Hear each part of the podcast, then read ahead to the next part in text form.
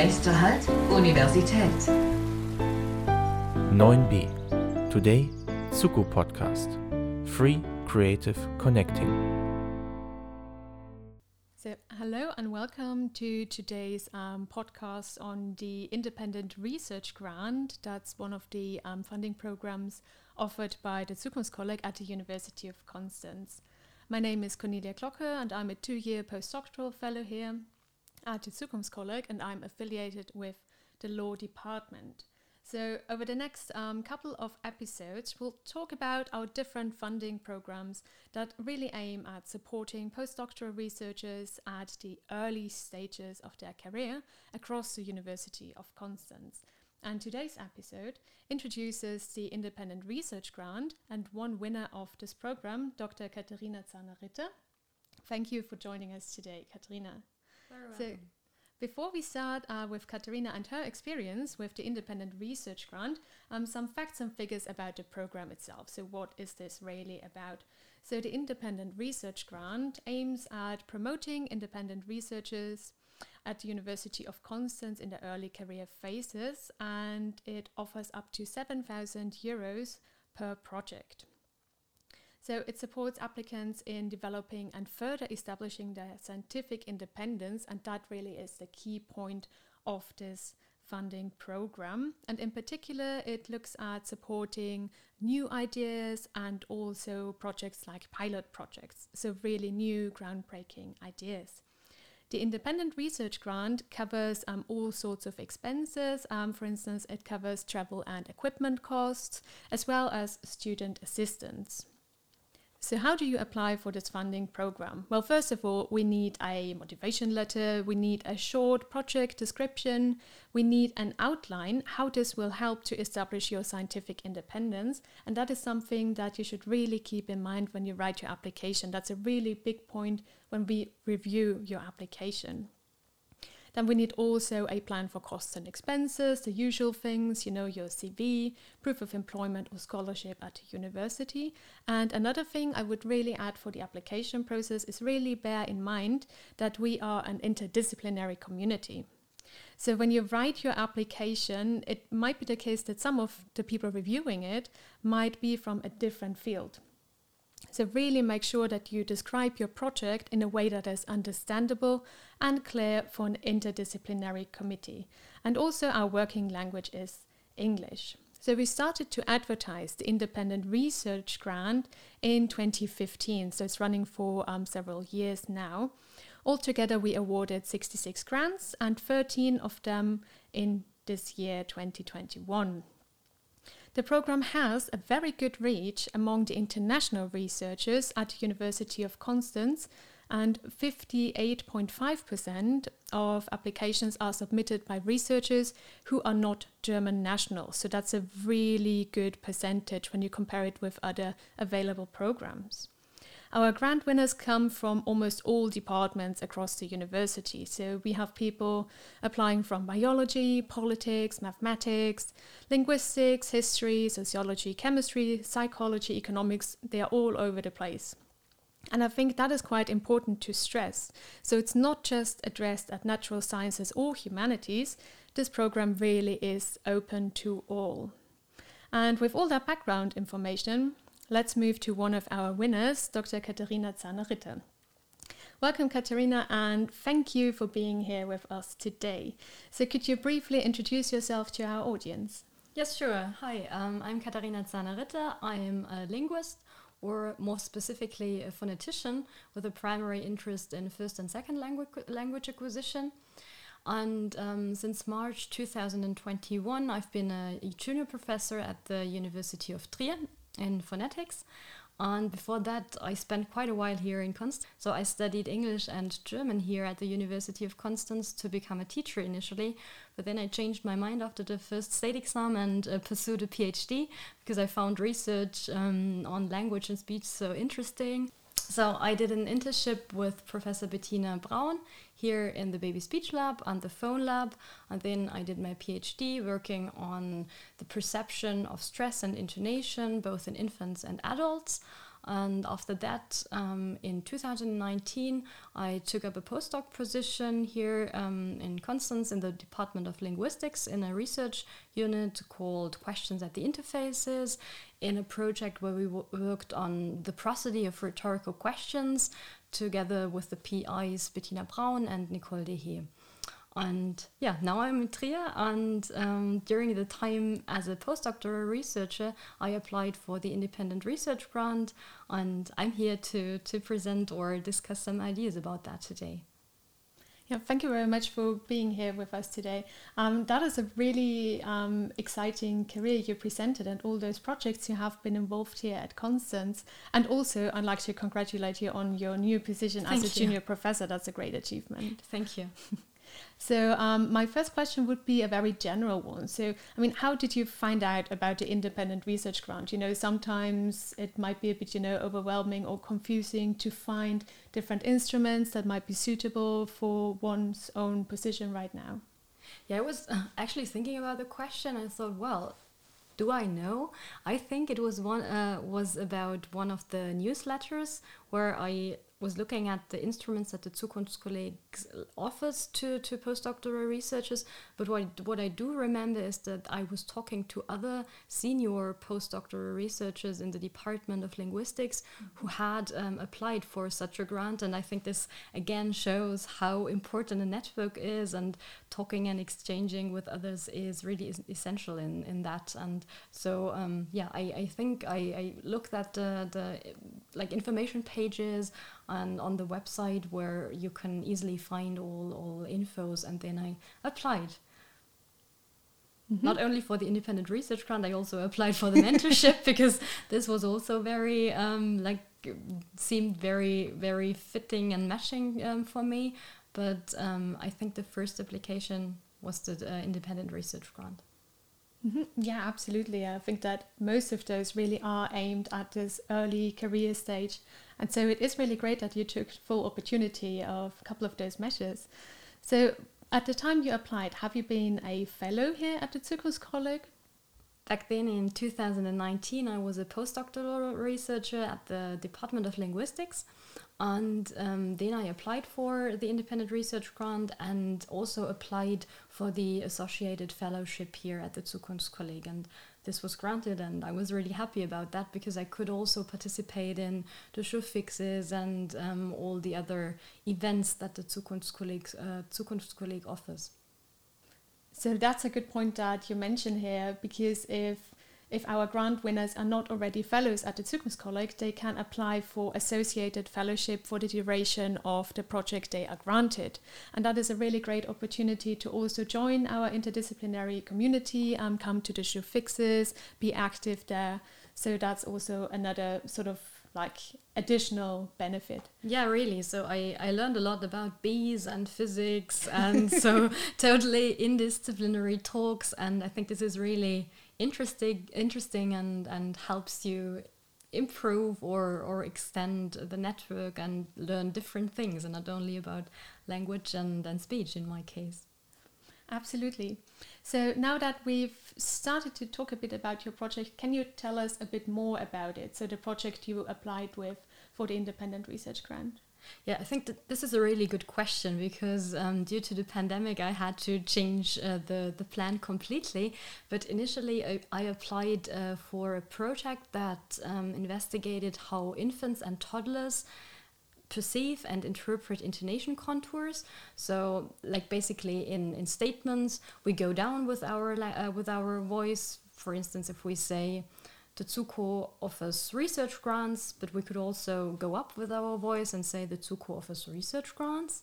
And then the statement easily turns into a question. So, and I was interested in how infants and toddlers perceive these contrasts because this is a really like important milestone for children in becoming in becoming competent language users.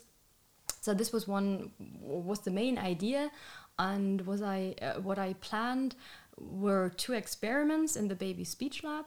So um, that would have involved around 30 infants and children between mm. um, 6 and 24 months coming to the baby speech lab with their parents, of course, and then taking part in, in one of the experiments. Perhaps I can just briefly explain how, how an experiment in the baby speech lab Mm-hmm, um, looks like or, or um, what's the rationale behind our methods. So, what we use in the baby speech lab are methods from developmental psychology, and they typically make use of infants looking or sucking behavior. But sucking behavior is usually done in hospitals. What we have is looking time paradigms where we ma- make use of um, like infants in intuitive response. So they're interested in something and then they look and keep looking and keep looking. And so we can measure their attention and also their recognition of objects. And, and this was something um, I, w- I wanted to do or to, to conduct um, with, with infants. Specifically, it was an experiment um, that um, looked at whether infants discriminate, so can distinguish between statements and questions, and how these like experiments usually go. Like is um, they have a first phase called familiarization or habituation.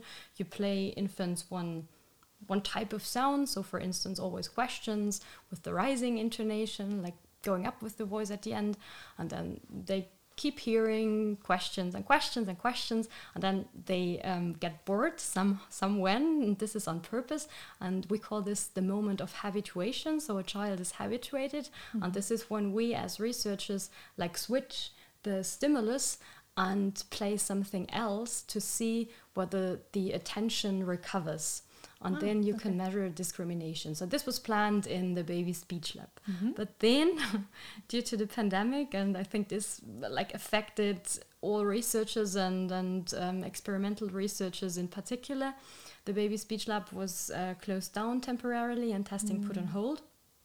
So um, yes, my plans uh, were a little bit stuck, and we had, or I had to come come up with with an idea to still keep going and try to test infants. And um, then, in collaboration with the Baby Speech Lab team, um, we were developing an app together with an IT developer, um, mm-hmm. Klaus Zinn.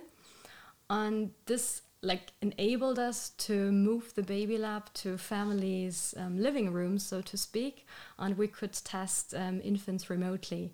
So it wasn't possible to to implement this um, experiment I've just explained with the habituation phase and also then the the switch switch um, test phase because this would have involved online coding. So there we had also to adapt the paradigm to make remote testing um, possible.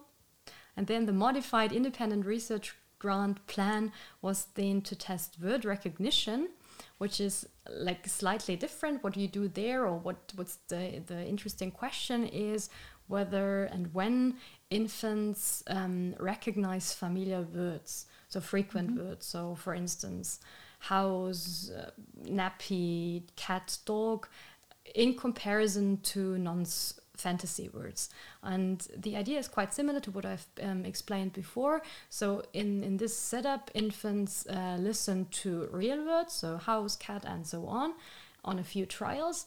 And they also uh, listen to fantasy words. And then the idea would be that if infants recognize the familiar frequent words, they look longer to to these word lists and mm-hmm. then you can like see whether they recognize uh, words and you can play around with dialect a little bit so how do infants recognize words if they're spoken in dialect or with a foreign accent uh, or with a foreign accent and and uh, questions like this so this is what we planned with the app but that was like quite challenging like both in technical terms but because it involved like transferring video data. So um, the app was programmed for an iPad, and um, parents conducted the experiment with their child in their living room, and the video was like collected via the iPad and then encrypted and securely transferred to a server at the University of Constance. Mm-hmm. So this is how the app was was set up.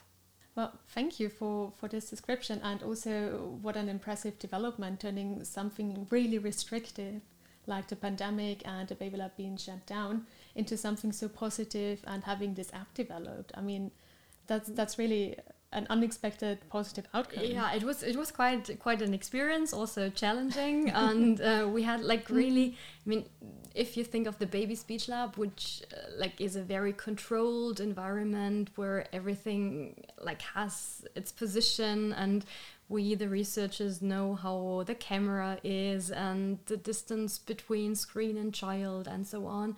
So here we had to be inventive, and like the research assistant, uh, which I also applied for in um, the independent research grant, Natalie Checke, she was supposed to test infants in the lab, but then she mm. had to come up um, for with different uh, tasks, and uh, primarily she was involved in like generating a video for parents, so an instruction video how to do baby yeah. research at home and so mm. like it was just different experiences different tasks we we encountered and and tried to solve to keep testing going. How was this perceived by the parents taking part? Was there would they say they would you know do this more often when they can do it at home the testing, or would they prefer to coming to a controlled environment like the baby lab? I think it was so and so. I mean, the, the effort was eh, basically totally like reduced. You could just start mm. doing the experiment in, in the living room but like recruiting infants it wasn't the case. So the, the app is freely available in in the app store as well. So mm-hmm. like you could just download it and do the experiment. And this one like it it needed some some promotion and we had to to like address and encounter um, families and like motivate them to participate. So the recruitment effort was the same but um, okay. yeah i think they liked it I mean, uh, what they also appreciated, I think, was especially this video giving them clear instructions because some were like, mm-hmm. do I do it right or can I do something wrong? Yeah. And so giving them clear instructions was, was a good thing. And also presenting the information very like in a in, a, in an accessible way, mm. like reading through pages of consent forms. I mean, they we have to do this, but of we course. also uh, like had this additional video that gave everything in mm. brief. So this was like very much appreciated, I think, by parents that mm. don't have too much time. Yeah, I can imagine. Yeah. So, um, and what were the results that you got out of this project? Are there already any results you can yeah, share? Yeah, I think I, I can talk uh, about uh, first results already. So we've just uh, submitted a paper that is currently um, under revision. Um, mm. So in total, I think we, we tested around 120 uh, infants. Oh wow! Between one and two years, so that was quite an quite an achievement. But I, I really had to have to mention here that this was really only possible with the help of, of the whole baby lab team and many research assistants um, that was really really helpful and uh, what we found out is that we I mean, it was like a challenge in the first attempt to, to replicate an established paradigm with these remote techniques. And, and what we find is that German uh, children also recognize um, familiar words from 12 months uh, onwards. And um, like what the app like had as an advantage was that we like gained access to more like to a more diverse um, po population. So we also mm -hmm. had participants coming from more rural areas where dialect, for instance, um, is oh, spoken. Mm. So in Bavaria and also in the Swabian Alps, so Swabian and Bavarian were, were the dialects um, under investigation. And what we also found in, in the study is an effect of um, dialectal exposure. So it seems that if you hear both standard and dialect, you're more flexible with word recognition. And um, like infants showed a different um, behavioral pattern in if they receive dialect and standard versus standard only. Mm-hmm. And what we also like uh, in terms of results, we also implemented in the app uh, a starting phase where parents described a picture and this was just to like mm. get started and familiarize the infants with the task but also we um, received insights on the input of the trial. so we also looked at how is dialect oh, okay. um, distributed in mm. Constance here and the more rural areas in Switzerland and we, what we found there this is an, a conference paper we presented um, in June this year in at a virtual conference phonetics and phonology in, in Barcelona mm -hmm that in in Constance like the standard really prevails. So there are not so many dialectal forms, but if you go a little bit in the periphery and also in Switzerland, there is is many many uh, dialectal variation. So I think this is the main the main results, and in terms of like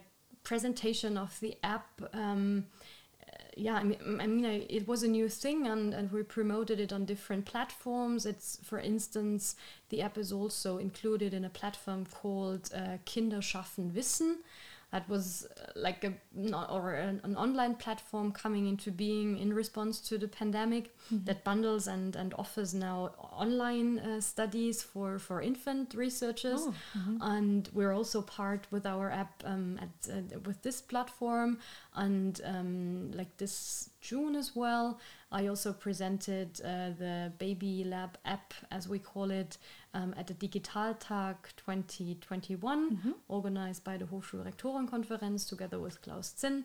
So it was different formats. We presented the app, and I think it was quite uh, quite a nice experience as well. Mm-hmm. Yeah, these are really impressive results, and I think also after knowing the whole backstory of having all these other plans and then getting disrupted and then at the end having all those unexpected positive results. I think that is really impressive. So, in hindsight, coming back to the independent research grant, so when you think about it, um, what were like the, the biggest point or the biggest points that this research grant really fostered your scientific independence? So, what difference did it make in that respect? So one of the the biggest plus points I would say is that I gained experience in like leading um, a, a, team of researchers. So mm-hmm. with the research assistant I applied for and also the baby lab manager. I mean, I was in exchange with the whole baby lab team, but um, like getting um, a team working and running is one of the biggest uh, challenges and also experiences and working with external um, collaborators in my case the app developer mm -hmm. i think was also something that the independent research uh, grant fostered and, and helped me there and I think it, it also increased um, the visibility of, of my research. I was also invited to, to another baby lab in Potsdam, which mm-hmm. is quite um, a well known one. And so this, I think, was like increasing the visibility um, as well. Mm-hmm. Oh, cool. I mean, that sounds really like it did a great deal to, to help you also establish yourself with this yeah. project. Well, perfect. Um, when you think about um, the whole application process to the independent research grant, so are there any other sort of like any other support or any other services that the Zukunftskolleg could have provided for you um, to realize your project, or was there anything else that was you know that could still be improved? So, are there any positive or negative experiences you would like to highlight with this whole process around the independent research grant? Yeah, I think my my uh, experience was through and through positive. So the application process uh, was very smooth, and I mean the website was very clear. So one one knew which documents one would okay. one had to to submit, and the motivation letter, and and all the other documents and I mean, when when I had a question, I was just quickly emailing some some um, people here in the Zukunftskolleg, and I mm. always um, like got got an immediate response, and and people helped me out and and like explained things that weren't clear, but uh, like all in all, the the experience was very very positive. Also with like the flexibility because I of course, I applied for a research assistant that was um, like planned to test in the lab, and then um, like participant reimbursement in the lab, mm. and so I, I had to change plans and also um, like change the the purpose of the granted money, and so I mm. yeah, so I had had to change uh, plans, and also I applied like initially for the researcher assistant and participant reimbursement, but then like the project changed and also the purposes um, for which I, I had to spend mm-hmm. the, the funds. So um, I wrote a short application to the Zukunftskolleg making clear the reasons behind it, and this was granted and, and was really, really helpful. And I, I think I, I need to, or I want to mention here that um, like the app also um, was only available like in the beginning we tried it for ipads and so some parents didn't have one and we started to to um, lend them to to uh, to participants and family mm-hmm. and then the zukunftskolleg was very kind and and also provided me with one I could borrow from the Zukunftskolleg for for this study and and parents could borrow it from from me or the baby lab again so this was extremely helpful and everything went very very smooth. And I, I think it's a really supportive and um, like enriching environment. Oh that's perfect. I'm really happy that you had such a positive experience with that. So um, I think we're slowly coming to an end. So um, the last question I would like to ask you is, do you have any sort of tips and tricks you'd like to share with prospective applicants listening to this podcast? So is there anything where you think, well, this is really good to know in order to prepare for applying?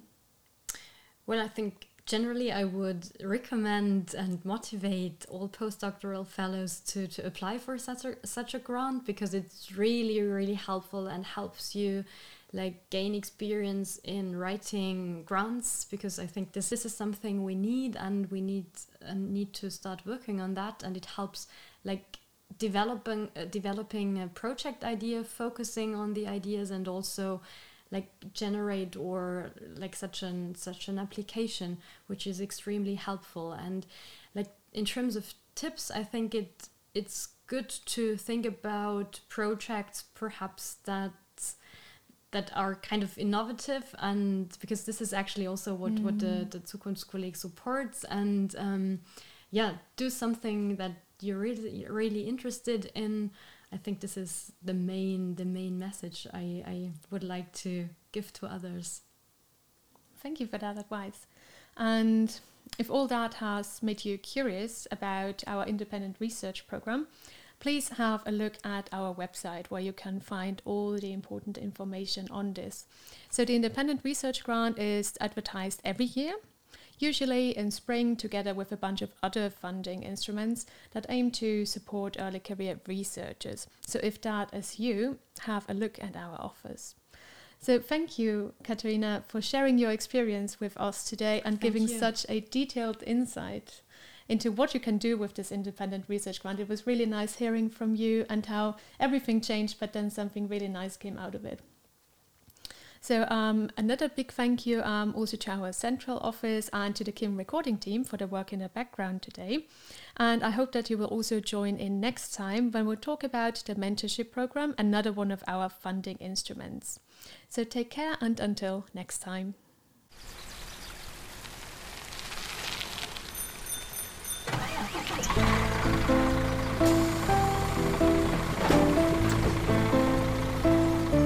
Nächster Halt, Universität. 9b. Today, Suku Podcast.